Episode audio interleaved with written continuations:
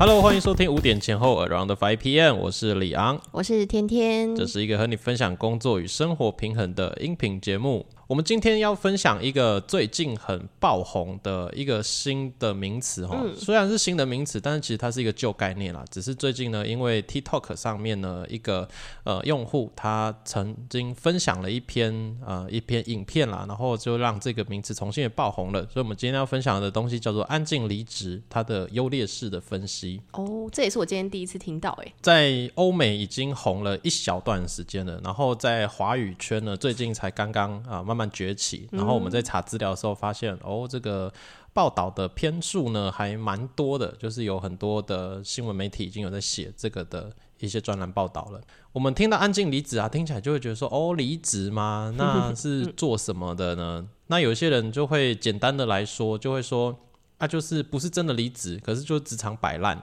哦，嗯，那这是一个很粗浅、很粗浅的讲法。那我们今天呢，先带大家来了解一下这个议题呢，它到底在讲什么？嗯，好，这个安静离职，它就是反映出了这个年轻世代对于工作态度上面的一个改变。嗯，他不是说哦，我真的不干了，我真的要离职。基本上会用这个名词的人，他们都是上班族。好，他们是拿薪水做事的人，好，他们放弃在职场上面积极进取了，他们只做最低限度本分内应该做的事情，然后不再多余的付出，不再让人生当中有任何奴性的展现，啊，这是一个安静离职他最基本的精神。就是拿多少钱做多少事的概念嘛。他们呃主要的诉求就是这样。那这个词汇爆红呢，就是 TikTok 上面有一个叫做 ZK 的用户，好，他在他影片上面讲的主要的意思就是辞去掉你内心那个在职场上面追求卓越超群的自己，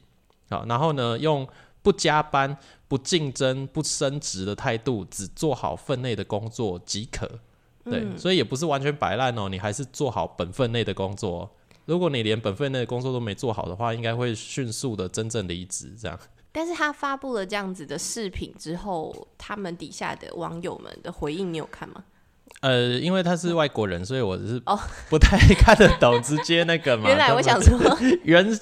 原影片上面呢，可是我知道的是，有很多年轻网友他们是很支持这样的想法的。他们就是很赞同，他们觉得说，哦，自己被企业剥削了很久啊，然后得不到一个呃正向的加薪的回应。嗯，那因为有些人的工作形态，他真的是因为每一个国家可能法规不一样嘛。现在在台湾好像过度加薪又不给薪水的情况，应该已经有改善了。可是某些国家，你可能呃一个月加薪时数快要六十小时。还没有加班费是有可能发生的。嗯，了解。对，责任制的感觉超严重哎，就是非常可怕的一个状况。对，所以他们呢，就是会觉得说，人生已经都卖命给工作了，完全都没有自己，觉得这样不对。他们想要调整自己人生当中那个优先次序，所以他们就决定啊，好，我都不管职场上的东西了，我就把我的人生次序呢重新回到生活，就是工作呢，就是维持在最低限度就好了。了解。好，那当然，我觉得。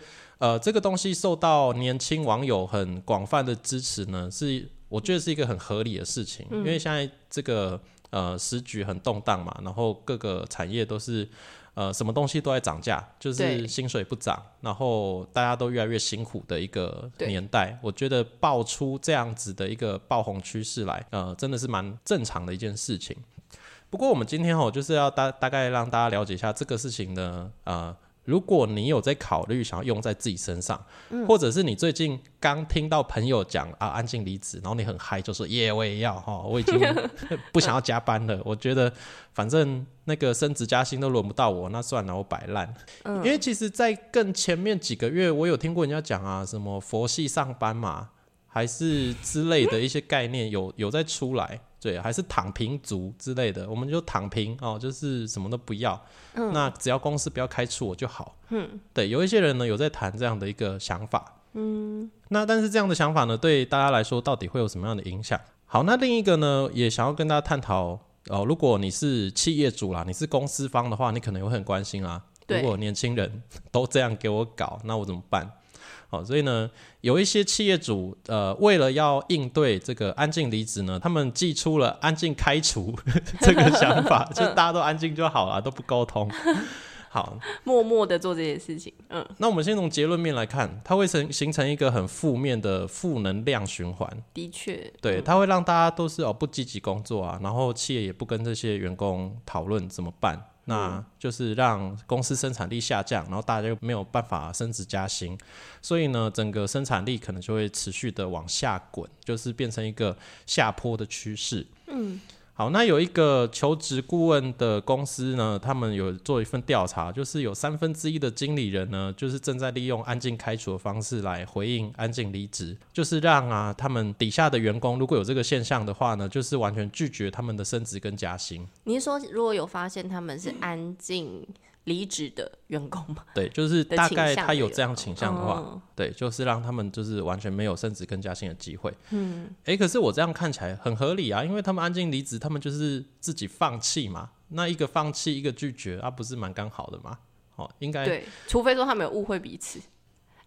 对，就是如果 他其实没有安静离职，我觉得我们今天呢，先让大家知道一下。基本的框架了，这个议题在讲什么？然后后面我会会延伸一些实际上，哎，那你适合这样做吗？还有，如果你真的这样做了的话，我会想要给大家一些什么建议？好，如果是一个面对真正他就不想要升职加薪的人，那公司把他冷冻处理，那他大概也不会太痛苦。应该的确的确是这样，逻辑上是这样。嗯，对。好，那这些公司呢，他们做的一个做法，哈，呃，有有一部分是这样子，因为疫情过后，通货又膨胀，那很多的市场机制的考验，那有一些国家，它可能会有，呃，你要解雇一个员工，如果这个过程弄得不顺利的话，你可能会被告嘛。像我们台湾也是啊，台湾劳基法其实很大一部分是保障劳工，不太。呃，不太保障到这个企业老板的，所以你要之前一个员工，你要符合很多很多法规问题。嗯，像最近那个廖老大嘛，不是那个对，哎，调职还是解雇了一个怀孕的员工，对，因为他是仓储的，然后为了不要让他掉下来，所以好像就是改了他的职务之类的，但是他就被告。哦，对，那有很多。呃，其实廖老大那个就是很多正反回应啦，可是有看到一些企业主也是自己拍片啊，然后聊啊，就是大谈那个就是当老板的一些甘苦谈。嗯，好，那所以呢，为了避免这样的一些法规问题，有一些企业他们就决定呢，用无视你升迁的需求，哈，就是减少你工作量，还是孤立你的方式呢，呃，潜移默化的让员工心灰意冷，然后让员工自动提出这个离职的这个请求。这个应该平常社会当中也是蛮常发生的，对，尤其是有一些年老的人，年老的员工不是很多人就是公司不想付退休金，我用这一招，就是想要移除掉老将嘛，对，让你自己知难而退的概念就觉得啊，老将薪水又高又生产力低，那我要想办法让他自愿离职，对，有点类似，只是他这个算是比较长期的一个 让别人自愿离职的方式，对，所以呢。不管怎么样，我们就这样想一想啊。如果公司这样做了，也对公司的生产力会有很大的影响嘛？因为你等于说养了一阵子一个你不想养的米虫，哦，放在那边，你希望它赶快自己离开，那就是看谁可以盯比较久。对，好，所以这样做啊，我们就是一个结论啦。如果我们用呃安静离职对付安静开除，还是安静开除对付安静离职，就是。一个两败俱伤的状况，对，就是大家都不开心，而且生产力都会越来越低。对，好，那这些事情呢，呃，一个大大环境的现象是这样。那我们现在来先从自己的角度来探讨这件事情好了，因为我们的听众应该，我看应该百分之八十都是呃，就是你是员工，好，应该大多数的人还是在上班为主嘛。对，好，那如果呃，你真的选择了安静离职的方式，不管你是因为什么样的原因，可能你就懒，就不想努力了哦。你真的想要佛系，或者是你的公司让你觉得它真的是不是一个很好的公司，那你近期也不知道该怎么办，所以你已经。悄悄的安静离职了一段时间了哈，因为我们最近听这个概念呢，有一些网友就会在那个一些安静离职影片底下就说：“哦，我已经十五年了，我已经二十年了，就是安静离职早就不是新话题啦，我就是到职第一天我就离职了。”尤其是应该蛮多那种公务员。公家机关的人就是 都是走这种路线。哎，对我觉得，尤其 是其实真的不是一个新的公家机关，然后又是比较文书职。对啊，你只要每天打字盖章的，你可能早就第一天就等退休了。对，嗯好，那有一些呢，可能就是环境因素影响的，有一些是你个人因素你自己决定的。那我我今天想要先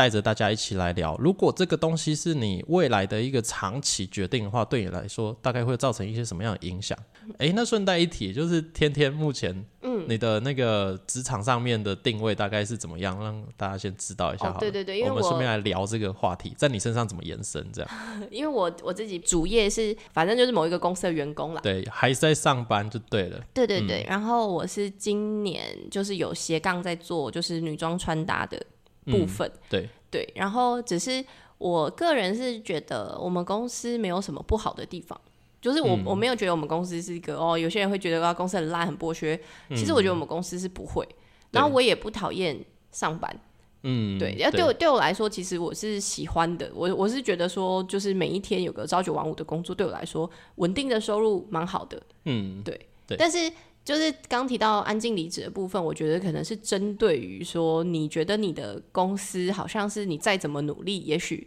都没办法达成你想要的结果，嗯，比较会偏这样。因为如果你你你知道有个升迁机制，你想升迁。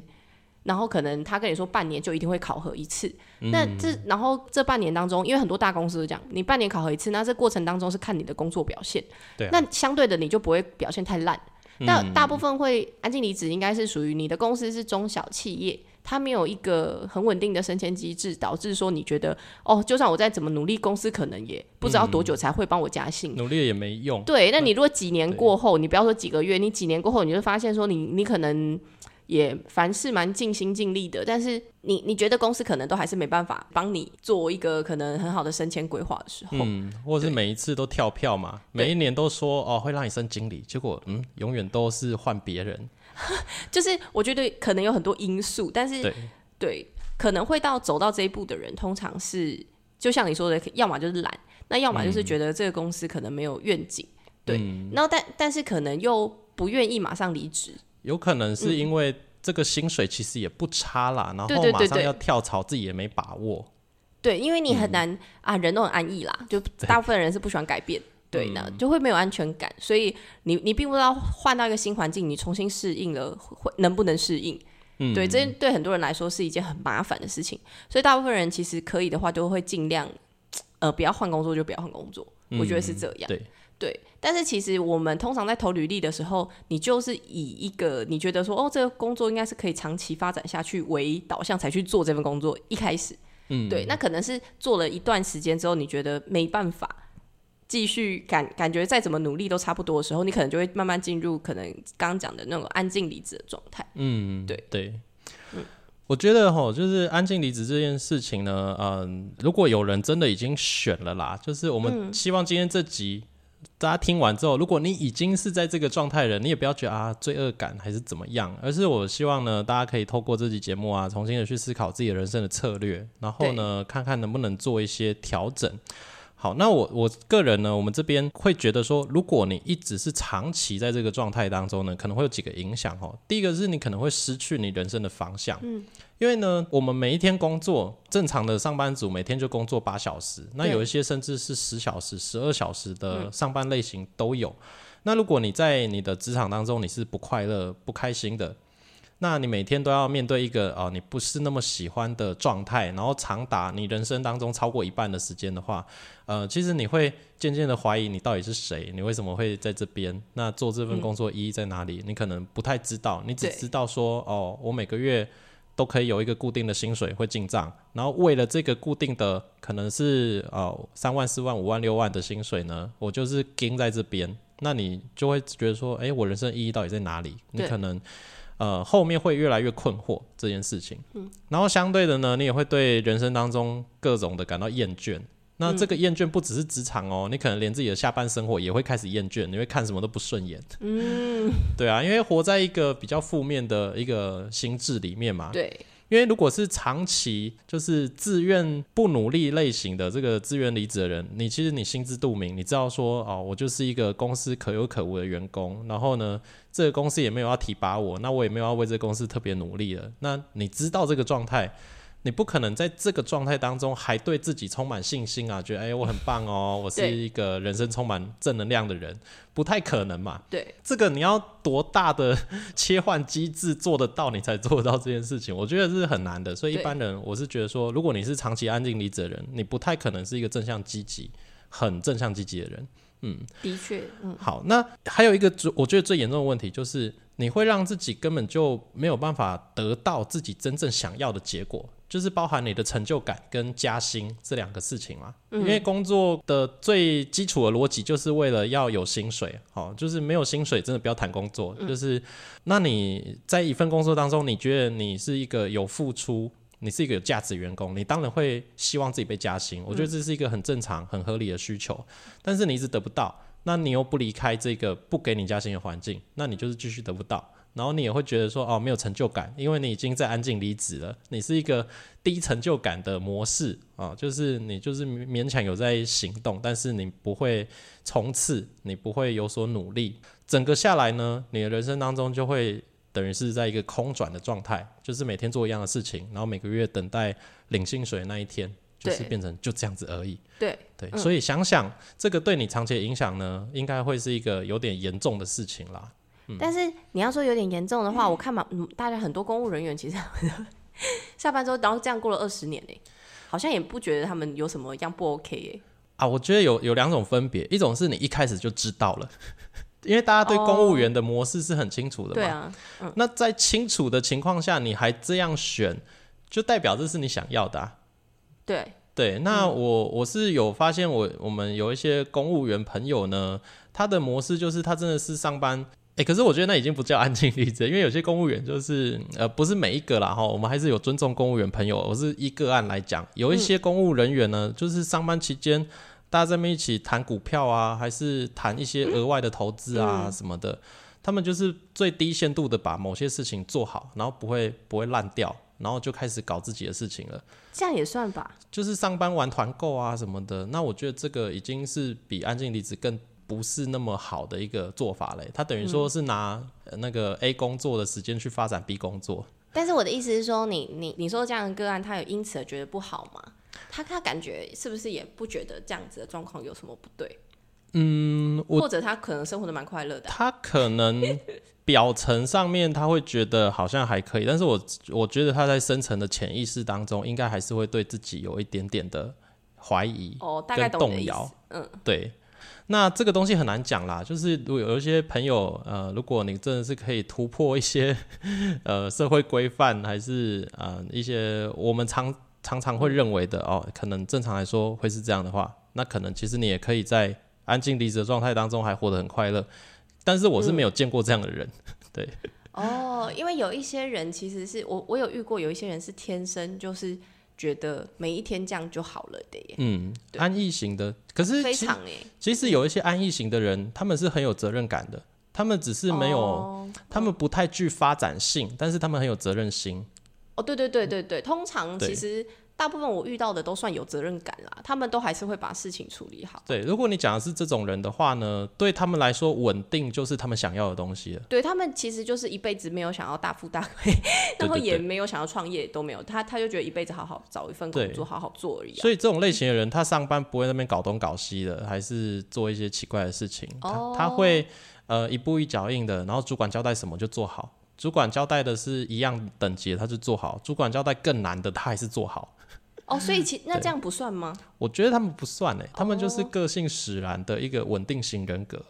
对哦，所以你所谓的安静离职，应该是趋于说他可能是也没有想把事情应该说做好，他可以过就好，是不是？他原本想要一个好的结果，但是他得不到，然后他最后放弃了的那一种。哦，了解，嗯，对，嗯在我看了这几篇文章以后，我觉得应该是比较属于这种人。嗯，了解，呃，对未来是这样的影响。然后另一个方面，他有谈到一个点啊，就是说，呃，他只做符合薪水分量的事情。如果你只做符合自己薪水分量的事情的话，那到底会有什么样的坏处啊？因为我们当然就是好处就是省力嘛。你觉得说你做了多少事情领多少钱，应该就是一个合理的事情。对好，大家都希望是这样子。我觉得哈，我们来谈一个双向的问题。今天我是员工，我一定希望说啊、老板你给我五万，我做五万的事情；老板你给我十万，那我就做呃两倍的事情，或者是更高价值的事情嘛。站在员工角度，应该会是这样想的。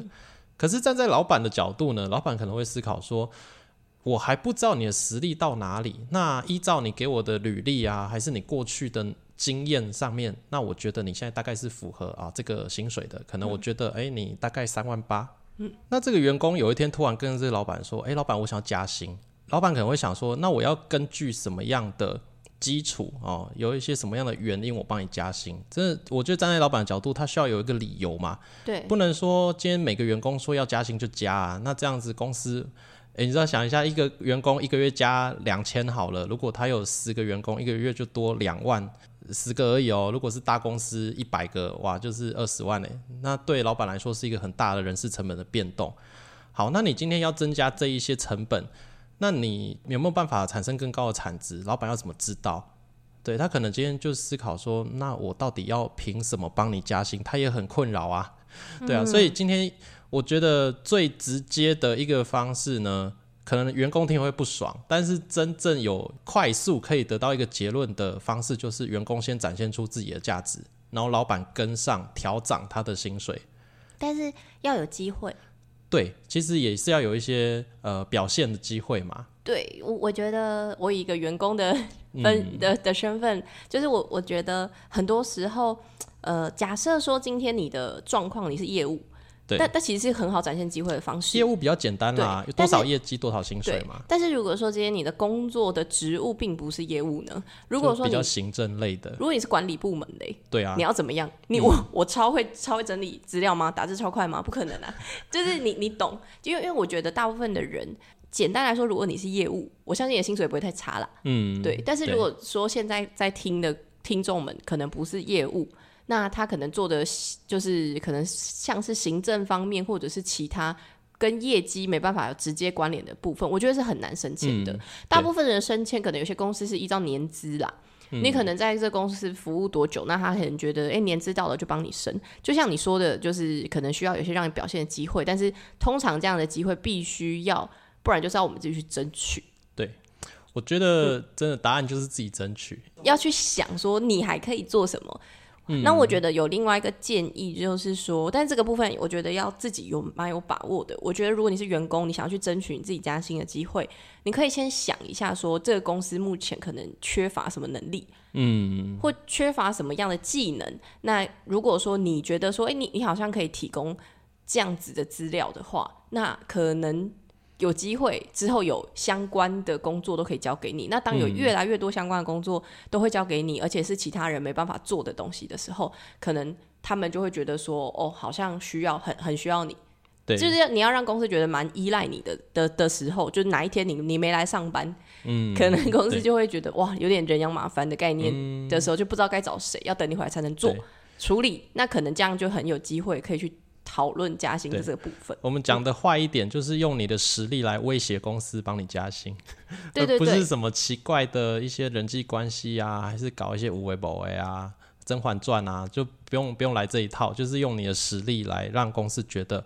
哎，你跟我们一开始原本认识的你的那个价值好像不太一样了。那为了要把你留住，我们可能需要帮你调整一下薪水。好，就是真正比较积极的方向的话，大概是这个样子啦。没错，所以呢，我觉得啊，大家你真的期待公司帮你加薪的话，好，我们刚才讨论完了，这是应该是最快的一个路径了。嗯，除非你公司有那种什么每年度有考考核嘛、笔试还是技能检定之类的方式在，就是有升迁制度。嗯，但是小公司通常不会有。对，那所那所以，可是小公司的优势呢，就是比较好用人情来讲话。嗯嗯，对。对，那公司又小，老板基本上每个人都认识，所以谁是有价值的员工，谁是拢员，其实老板基本上也心知肚明啦。对啊，那这个老板呢，他在这个前提下怎么对待你，那怎么去调整你的薪资，我觉得也是可以你好好去思考，说你有没有需要继续留在这个公司的一个可以参考的点。嗯，好，那所以这个我觉得我们的结论呢，就是比较希望大家可以积极一点的，为自己想要加薪这件事情去做一些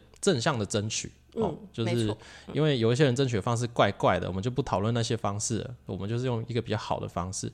可是如果你真的只做符合自己薪水的事情呢，其实你是合理的啊，因为你在法律上来说，他当初应聘你进来要你做这个事情，给你这个薪水，你只做完这些事，合理嘛？对。但是对你自己来说，长期它是一个有伤害的事情哦。哎，讲到伤害哦，伤害这么这么严重吗？嗯。大概会发生什么事情？我觉得第一个就是它会限缩你自己成长的空间。你今天如果觉得说，哦，我是我是一个公司的会计好了，那我是会计，我就只做账。我什么都不管，那我就只只做我的账。那公司什么行政部怎么样啊？还是仓储怎么样啊？啊，不干我的事哦。啊，要要人力资源，能飘就飘，不帮。也其实也合理啊，因为你是会计嘛，这不是你该做的事情啊。对。但是你会不会久了以后发现，哎，你对其他部门在干嘛，你也都不知道，嗯，你就只知道你这个部门的事情。对。所以其实你是在一个没有成长的状态，一直在做同样的工作的。对。对，所以这这样会让你失去一些成长的可能性，然后也会让你失去一些潜在的机会。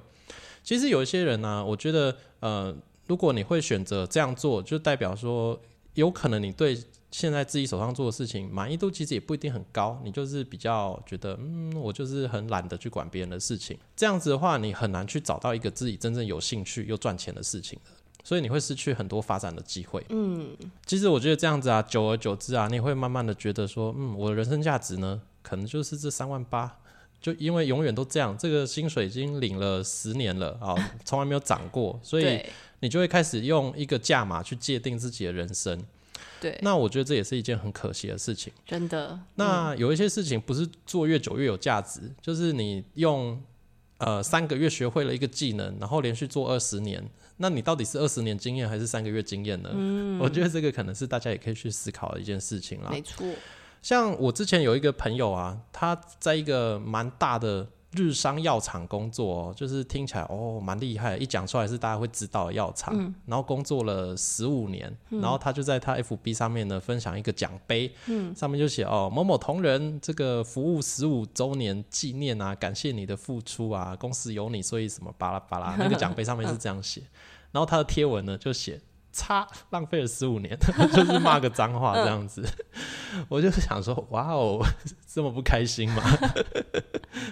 嗯，他可能就是有点像安静离职的这种心态在工作。对，可能因为也是大公司嘛，他可能就是某一个站点的呃作业员这样子。对，虽然是一个很知名的药厂，那我相信薪水可能也不差。嗯，可是就是可能活活成了我们前面讲的那个比较负面的。心态的形象，对，所以，嗯，我觉得这件事情哦，如果你只做符合自己薪水的事情呢，你可能会得到的一个结果就是你浪费了很多很多的时间。就是你为何不直接真的离离职，然后去寻求自己真正向往的人生呢？应该就是没有安全感吧？对，嗯，我觉我觉得这就是一个赌注啦。就是你真的想要得到一个自己期待的人生，有的时候你可能需要，嗯，在有评估过之后。去赌一把 哦，不是随便乱赌哦，是先讲有评估过之后，呃，优势劣势确定了，然后你到底还有没有机会找到一个一个好的发展机会？好，这些都想清楚之后呢，真的适合的话，我我真的是推荐大家离职不是一个绝对太危险还是不好的选择。嗯，接下来呢，我们就会谈到，就是说，我觉得如果你是一个长期在安静离职状态的人呢，你可能身心状态也会受到一些影响。你是说就是变得很悲观？对，因为我们的身体跟我们的心智都是会有一些连带影响的嘛。对，那你一直在一个安静离职的状态，就代表说你活在一个自己不满意的状态当中。那你对自己不满意，你就会心情不好，你就会渐渐的呢，它会侵蚀你的志气啊，侵蚀你的积极、勇敢的这些元素。嗯，然后让你呢变成一个没有长期目标的一个人。好，那这样的人呢，你就会觉得。你就是一条咸鱼啊！你每天活在一个同样的循环当中，所以这样子的状态，你会越来越容易疲惫。对我们应该身边有一些上班族朋友嘛，他也做文书职的啊，也不用到处跑，但是每天下班都超累。对我们应该身边都有一些这样的朋友，嗯，就是每天都觉得哦，不知道累什么的，应该是心灵比较空虚一点。对对对，就是心很累，累到身体都觉得累，然后累到身体 好惨，身体技能都在下降。我大概懂。嗯，对，我们应该呃有上过班的朋友哈，可能你自己经验过，然后你身边的很多朋友也正在经验这样子的一个状态。这是这个好像呼应到我最近看的一本书，就是贾伯斯那个什么给年轻人的哦几句话，的什么十几句，对，十一个忠，十一个忠告吗？对，十一个忠告就是这本书。然后它里面就有提到讲说，呃，我们的人呐，人生要一辈子寻求一个你做这件事情还是会一直很有热忱的事情。对对，但是他讲的是比较夸张一点，他是说什么我们做事业就是用来改变世界的啊，不然要干嘛？对，我觉得这个是基础信念的问题，哎，因为他可能他对自己还有对每个人都这样讲。然后有些人会觉得，呃，没有必要，我没有要改变世界。对对对，因为我们听到改变世界，就觉得说，我何德何能？对。不过他就是因为他这样相信，而且他相信每个人都应该这样，所以他才做得到。对对对对。所以有时候你的基础信念就会影响到你最后得到的结果啦。哎，基基础信念这一这一篇，我们应该可以之后找个时间来聊，再录一集。对，我觉得这很重要哎，因为我们可能就是基础信念可能没那么的稳固的时候，你去做很多事情的时候，你都会觉得挫折感蛮大的吧？对，就是没那么强大。对，所以就是诚如他刚刚所说的，所以就是你要一直去做一份你很热爱的工作这件事情，你才有办法可能每一天活得很快乐。对，而且通常啦，我我自己的人生经验当中呢，像比如说考试好了，如果你今天呢觉得说，哦，我我只要呃考大学啊，我只要有国立大学就好了，那你可能会考到国立的，或者是不小心进到私立的。好，我们就是一分数那个排序嘛，这样子看。那可是如果你就目标说我一定要上台大，哦，我没有台大不读。那你可能呢？哎，就算考不好，你也会上什么清大、成大这样子。嗯，对对对，对，就是你的目标一开始定在哪里，你就会在那个位置。嗯，如果你说啊，我只要刚好上到国立的就好了，那你不可能上台大的啊，对吧？因为你开始设定目标就不一样嘛。嗯，对，所以我们的人生呢，也是大概这个样子。如果你觉得哦，我只要可以养家糊口就好了，那你可能养得起，也可能养不起。对 对，可是如果你觉得你是一个呃，希望可以造福人群的人啊，你希望可以有一个很有良心的事业体啊，帮助很多家庭，那基本上你自己的家庭大概是顾得了的啦，因为你同时要顾好几个不同家庭嘛。对，嗯，所以一开始看东西的格局，大家可以试试看，就是把它再拉的更大一点点。哇哦，对，也不要拉到大到让你自己很恐慌。如果你还无法相信自己可以就是拯救世界哦，你还不相信自己可以拯救世界的话，你可能可以先相信自己可以改变自己呃邻居家前面院子长怎样，就是想象力稍微再大一点点，然后触及范围大一点点。嗯，所以我相信这的确是会影响心理。对啊，嗯，所以呢，我觉得我们需要的是让自己的身心状态改变，所以。呃，我们的一个很重要的建议啦，也要进到结论了，就是安静离职呢，它不能是一个长期的状态。好，我们前面有谈到嘛，有一些人是因为公司的问题，然后让他没有成长空间，让他没有加薪的机会，所以他觉得啊，算了，我就先安静离职好了。那所以我们会希望说，大家真的想要走到安静离职这一步的话，他必须是一个跟公司尝试沟通以后，但是没有结果的最后一步棋。对，然后这一步棋呢，它需要是一个短期的状态，应该说它就是一个过渡期啦，就是你在找到下一个更好的站点之前，哦，暂时先这样子。可是我真的觉得最多大概三到六个月，嗯你如果让它再超过六个月的话，它变成一个长期状态的话，嗯，它变成你人生的常态，那你就会得到我们前面讲的一些负面影响。嗯，我我在这边想要补充一点，就是因为我知道很多人是。呃，想要有一份稳定的薪水，嗯，就是可能刚刚提到安全感部分，但是他人家的下班之后是真的非常认真的充实斜杠生活，因为我知道很多人就是下班之后还开始在那边拍 YouTuber 的影片等等的，然后你自己去花时间剪接等等的，所以其实很多人斜杠的生活可能过得比你原本工作的生活来的精彩，但他们可能会觉得 YouTuber 这种的收入可能是不稳定的收入。所以对于他们而言，他们会觉得斜杠的这样子的方式其实也没什么不好。那我想要补充就是，我觉得如果你是这样子的方式，那我会觉得是可以的。嗯，对对，因为其实呃，我在想，就是如果以他这样积极的程度，可能之后就算不是 YouTuber，可能也还会有别的更稳定的收入。所以就像你刚刚讲的，他可能不是一个长期的状态，他可能是个短暂时间的状态。嗯嗯，对。或者是像刚刚讲到提到说，可能你是一个很有责任感的人。这个我觉得他也不算是安静离职的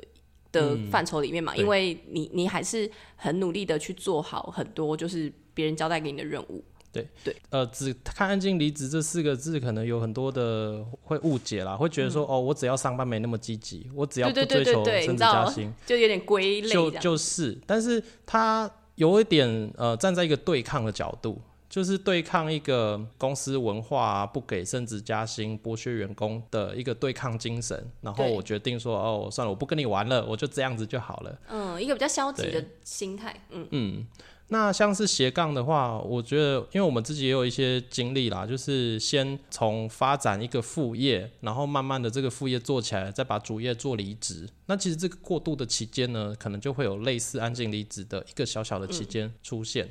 那我觉得这个期间要多长，可能你要去评估说，那你的副业到底能不能支撑起你整个家庭的呃所需的这些收入？对，对，那他顺利吗？然后他是现在顺利，还是他会一直顺利？哦对对这些对这些都是要思考长清楚的。期评估的啦。嗯，对啊，那如果可以的话，其实这一段的衔接期，它我是觉得越短越好啦，因为一次、呃，你同时创业，创业过的人都会知道，你真的是要投入全身心，然后很多很多方面的努力，一个事业才会做得起来的。所以你同时有一个正职占据你白天八小时，你又要把一个副业做起来。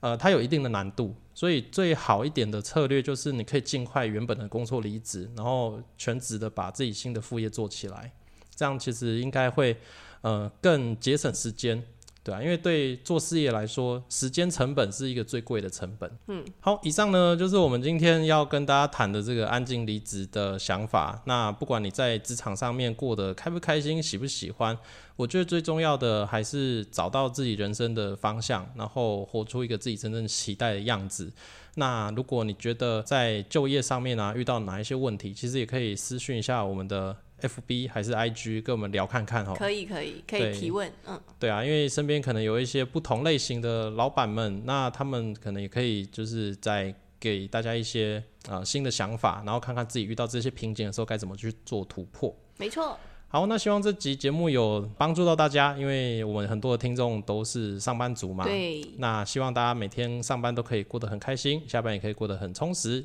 那我们就下一集节目见喽，拜拜拜。